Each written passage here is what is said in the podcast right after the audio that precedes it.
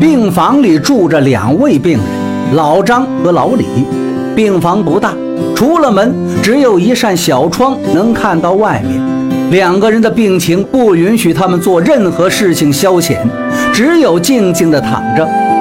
老张的病床靠近窗户，医生允许他每天上午、下午各一个小时可以坐起来看看窗外，而老李只能一直躺在病床上，听老张讲窗外的风景，这几乎成了他俩生活中的全部内容。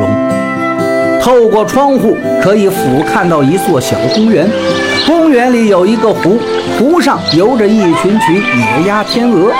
小孩子们在湖边追逐玩耍，年轻的情侣手挽着手在树荫下散步。公园另一端是一排商店，商店的后面闹市区隐约可见。老张讲的绘声绘色，老李听得津津有味。有个淘气的小孩怎样差一点跌进湖里，身着夏装的姑娘是多么美丽动人，等等等等。渐渐的。老李有了个想法，为什么自己不能看窗外的风景呢？而只能听老张讲，这不公平。这个想法让他好几天都是折腾到半夜才能睡着。这天早晨，老李醒来却发现靠窗的床空了。原来老张天快亮时去世了。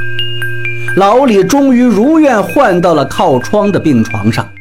他就迫不及待地挣扎着，努力用一只胳膊支撑起身体，探头朝窗外望去。而他看到的，只是光秃秃的一堵墙。